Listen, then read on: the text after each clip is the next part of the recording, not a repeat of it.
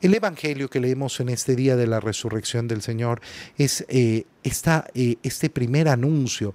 Fíjate qué bonito porque eh, este Evangelio no nos cuenta que los discípulos contemplen al Señor. El primer anuncio de la resurrección tiene un protagonista, la tumba vacía.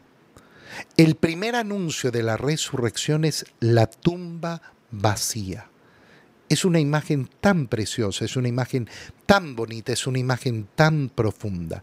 Cuando, cuando ocurre esto, el primer día de la semana, aquello que nosotros hoy conocemos como el domingo, el primer día después del sábado, estando todavía oscuro, María Magdalena sale temprano, Sabemos que iba con otras eh, eh, mujeres. Sabemos por los otros evangelios, otros particulares, que San Juan no se preocupa de contarnos. Eh, y al llegar al sepulcro vio removida la piedra que lo cerraba y echó a correr para avisarle a Pedro, que estaba con otro discípulo, pero que no nos menciona el nombre. Sabemos que en el evangelio de Juan esto significa que es el mismo Juan se han llevado del sepulcro al Señor y no sabemos dónde lo han puesto. ¿Qué ha ocurrido? Seguramente ellos salen corriendo y detrás de ellos va a salir María Magdalena. Todavía no ha contemplado al Señor. Esto no, no, no, nos lo cuenta San Juan, nos lo cuentan los otros evangelistas. Eh, ¿Qué nos cuenta San Juan? Lo que le corresponde a él, que él sale corriendo con Pedro y que aventaja a Pedro y llega primero que Pedro. Pero mira cómo se detiene y no entra a la tumba, espera a Pedro, ese discípulo que es obediente, que espera primero a la autoridad, que espera primero a la autoridad, que no anda por delante, no anda por delante Oye, ¿cuántas personas hoy en día andan, andan, andan siempre con, eh, eh, con los videntes, los videntes, los videntes? No, es que yo los sigo, los videntes, los videntes que me dicen, pero no dejan hablar a la iglesia. No quieren que la iglesia hable. No tienen esa, esa, esa delicadeza de dejarse guiar, de dejarse guiar, de ser pacientes, esperar, de eh, saber que la iglesia, como buena madre, ¿qué va a hacer? Va a ser, va a ser una guía para decirme, mira, ten cuidado. Sí, sí, puedes creer en esto, pero cuidado, ten cuidado con esto.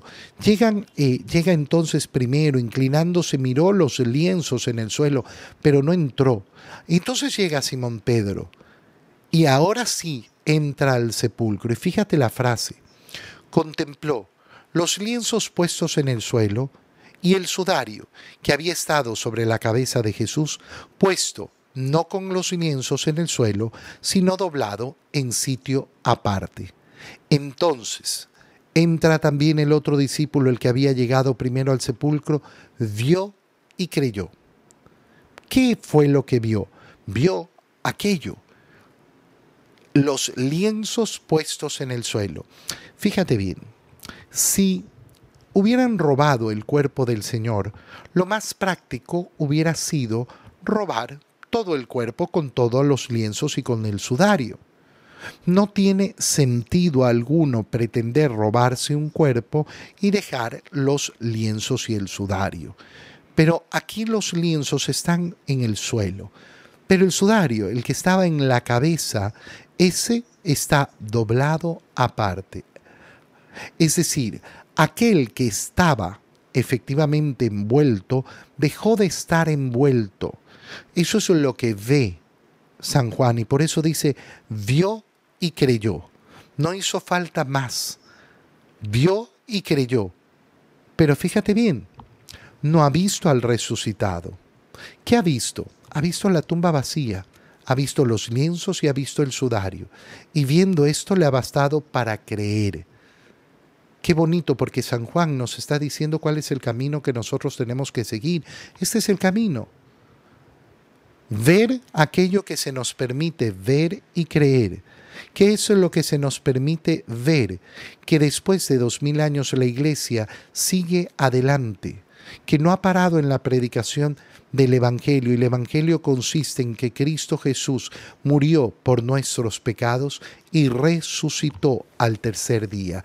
Por tanto, Él es nuestro Señor, Él es el único Señor, Él es el Dios vivo bajado del cielo, que se ha hecho hombre para crear esta nueva alianza, para crear esta nueva alianza.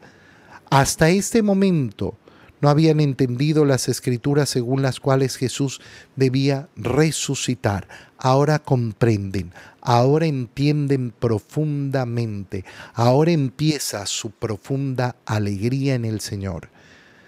Te doy gracias, Dios mío, por los buenos propósitos, afectos e inspiraciones que me has comunicado en este tiempo de lección divina.